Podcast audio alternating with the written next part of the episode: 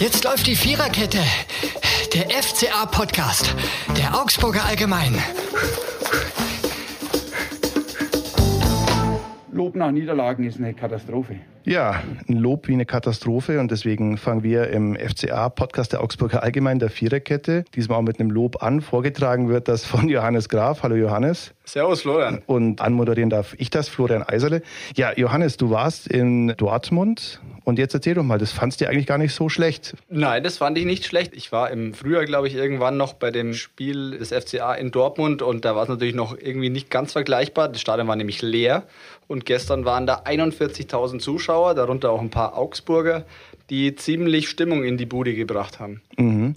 Und es war nicht nur eine gute Stimmung, sondern es war in weiten Teilen auch eine okaye Vorstellung vom FCA. Das muss man auch sagen. Nach einem 0 zu 3 Aufstich gegen Freiburg hat man, wenn man dann gehört hat, kurz vor Spielbeginn, wer da alles fehlt, schon irgendwie befürchtungsweise gehabt, dass es äh, richtig übel werden könnte.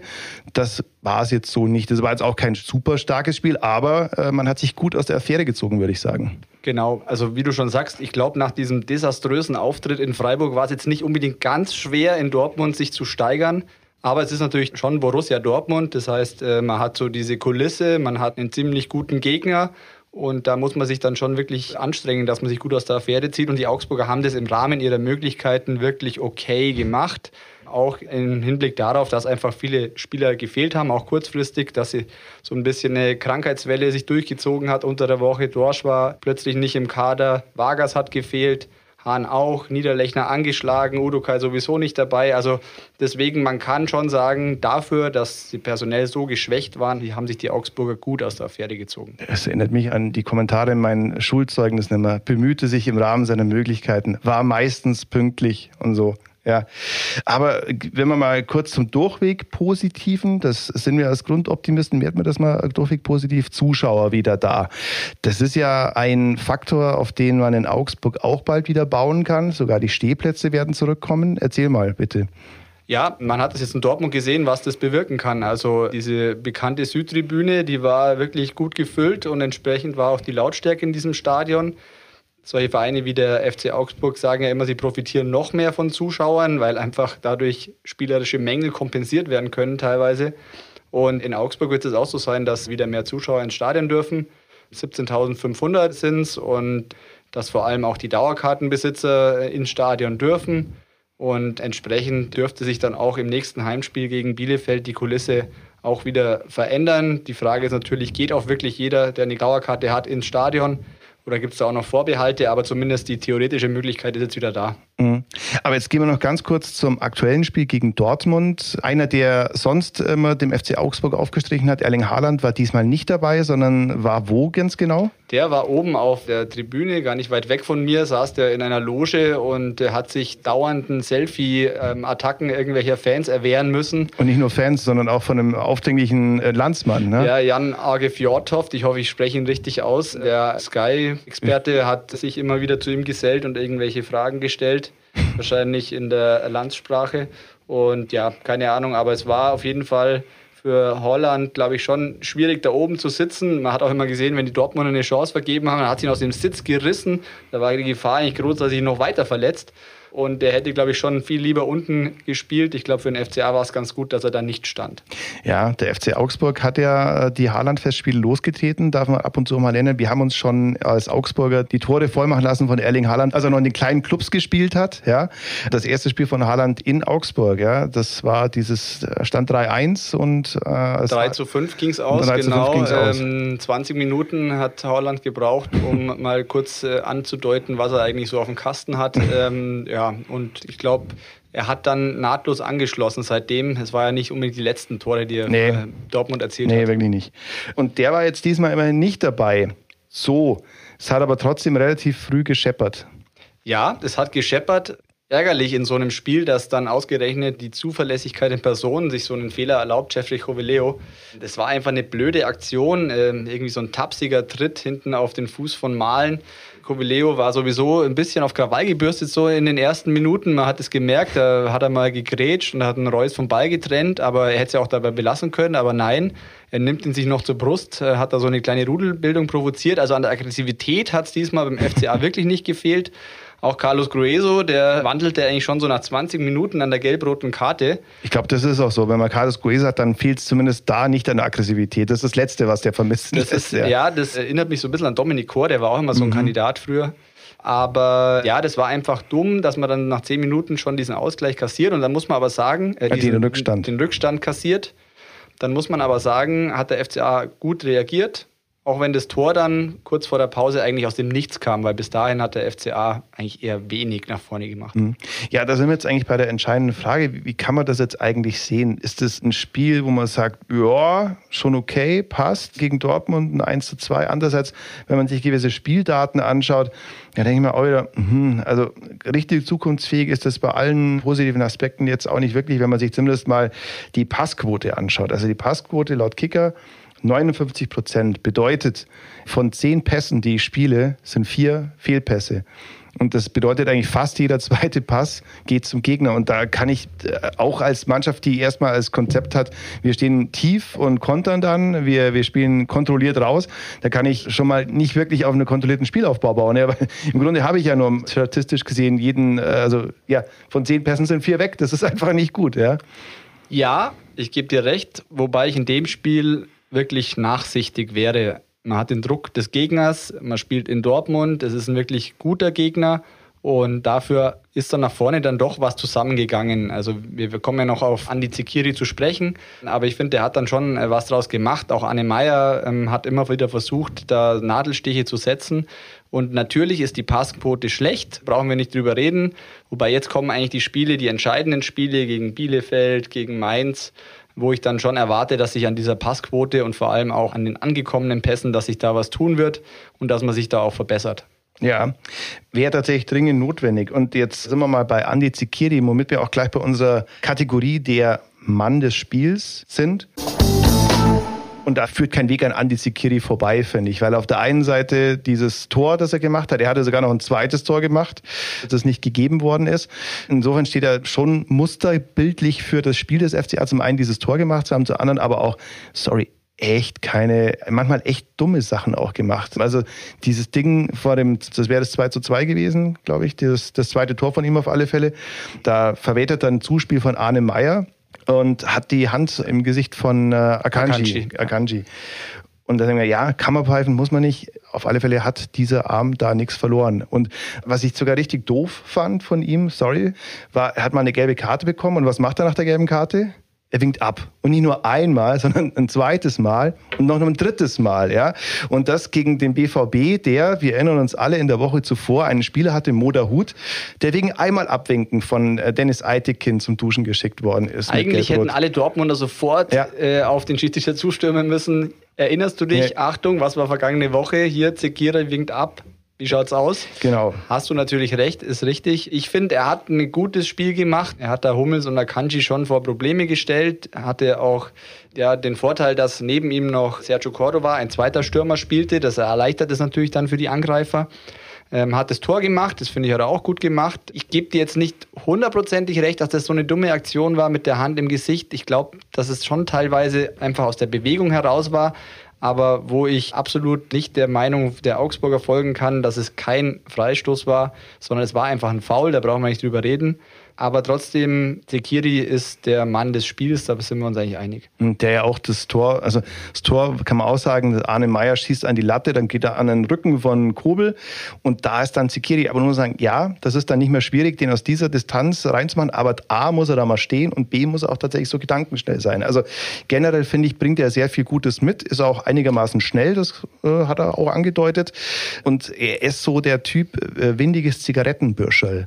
Also schon so ein Kerl, den man lieber bei, in seiner eigenen Mannschaft hat und gegen den man zumindest als Verteidiger oder allgemein als Gegenspieler schon sehr ungern spielt, weil da wird wirklich bei jeder Gelegenheit, ist kein Zufall, sage ich jetzt mal, dass, dass die Hand bei Akanjis Gesicht war und das da mal geschubst und dann kleiner. Das ist alles so, da wandelt man auf so einem Graubereich, auf dem Pippo Inzaghi-Style, würde ich es jetzt mal nennen, der aber, wenn du den richtig einhältst, schon, schon eine Waffe ist für deine Mannschaft. Wenn du so, so einen drin hast, gegen den will keiner spielen erstmal. Ja, ja er ist äh, ein Zocker, da gebe ich dir absolut recht. Und ähm, er bereichert momentan den Angriff, aber das hat natürlich auch den Grund, dass der FCA einfach wenig Alternativen hat. Also Alfred von Bogerson, wir kennen alle die Leidensgeschichten, wollte ja in dieser Sommerpause mal wieder richtig angreifen, hat sich wieder richtig gut gefühlt vor dieser Saison und fällt jetzt mal wieder aus. Also erst war es das Innenband, jetzt ist es die Achillessehne.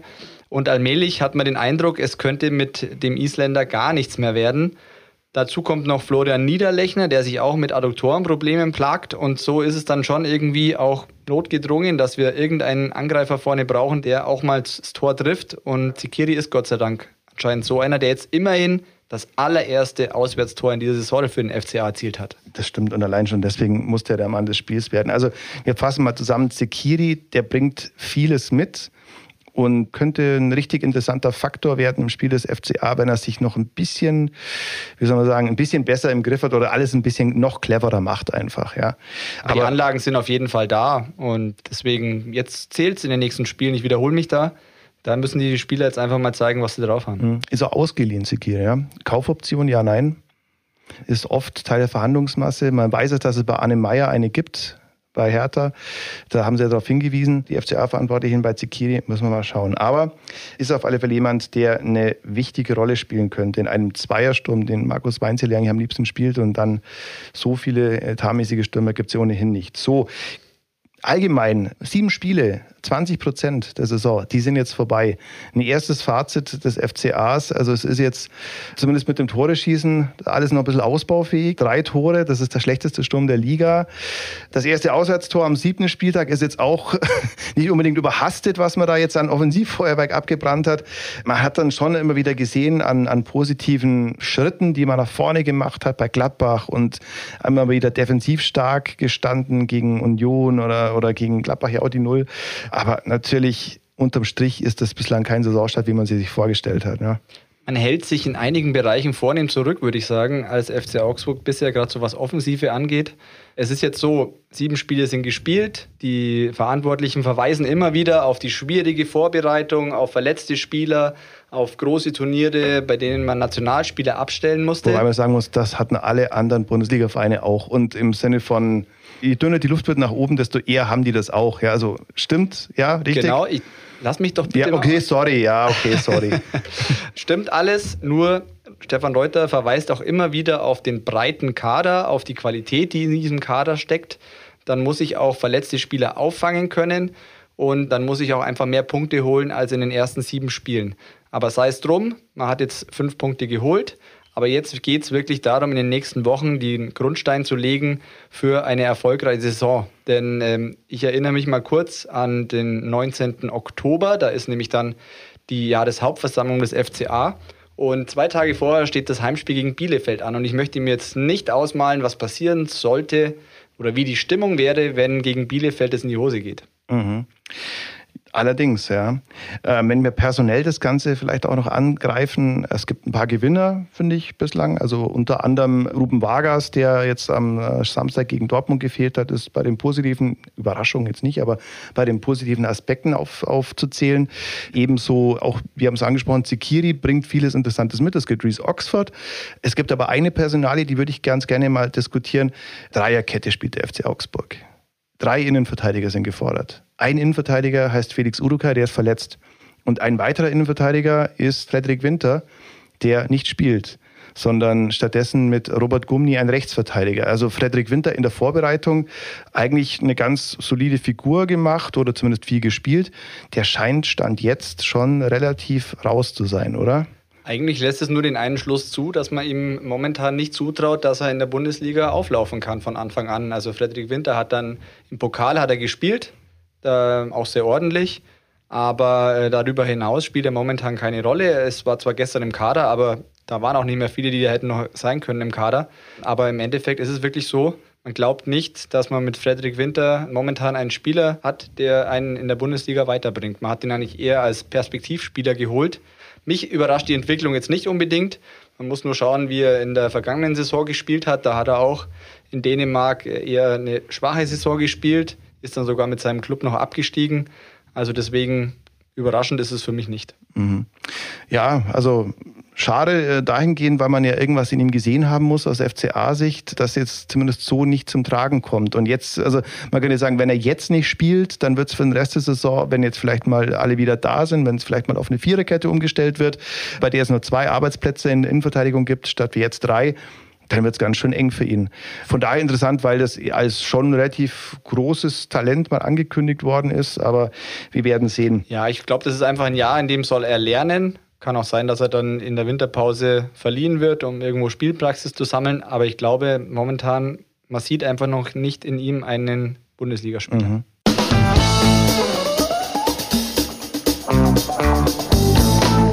Jetzt kommen wir zu einer anderen Kategorie, nämlich wenn dieses Spiel ein Lied wäre, was ja so läuft. Wir haben eine Playlist auf Spotify, die heißt Viererkette Playlist und auf der sind alle Lieder, die wir in dieser Kategorie herausfinden, aufgeführt, zusammen mit ein paar musikalischen Perlen unserer Musikredaktion innerhalb der Sportredaktion. Und wenn dieses Spiel gegen Dortmund ein Song wäre, dann äh, kann man ja eigentlich auch so ein bisschen so eine erste Fazit der Saison machen. Also jetzt ist ja eine Länderspielpause, 20 Prozent sind rum.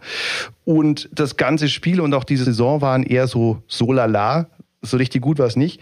Und wie praktisch ist es, dass die hochverehrte und leider auch nicht mehr existente Band Blumentopf So Lala in ihrem Repertoire hat und selbiges Lied wird auf die Playlist gepackt. So Lala von Blumentopf, passend zum Spiel des FC Augsburg in Dortmund. Wer sich die Playlist anhören möchte, sei eingeladen auf Spotify. Wie gesagt, kann man die abonnieren.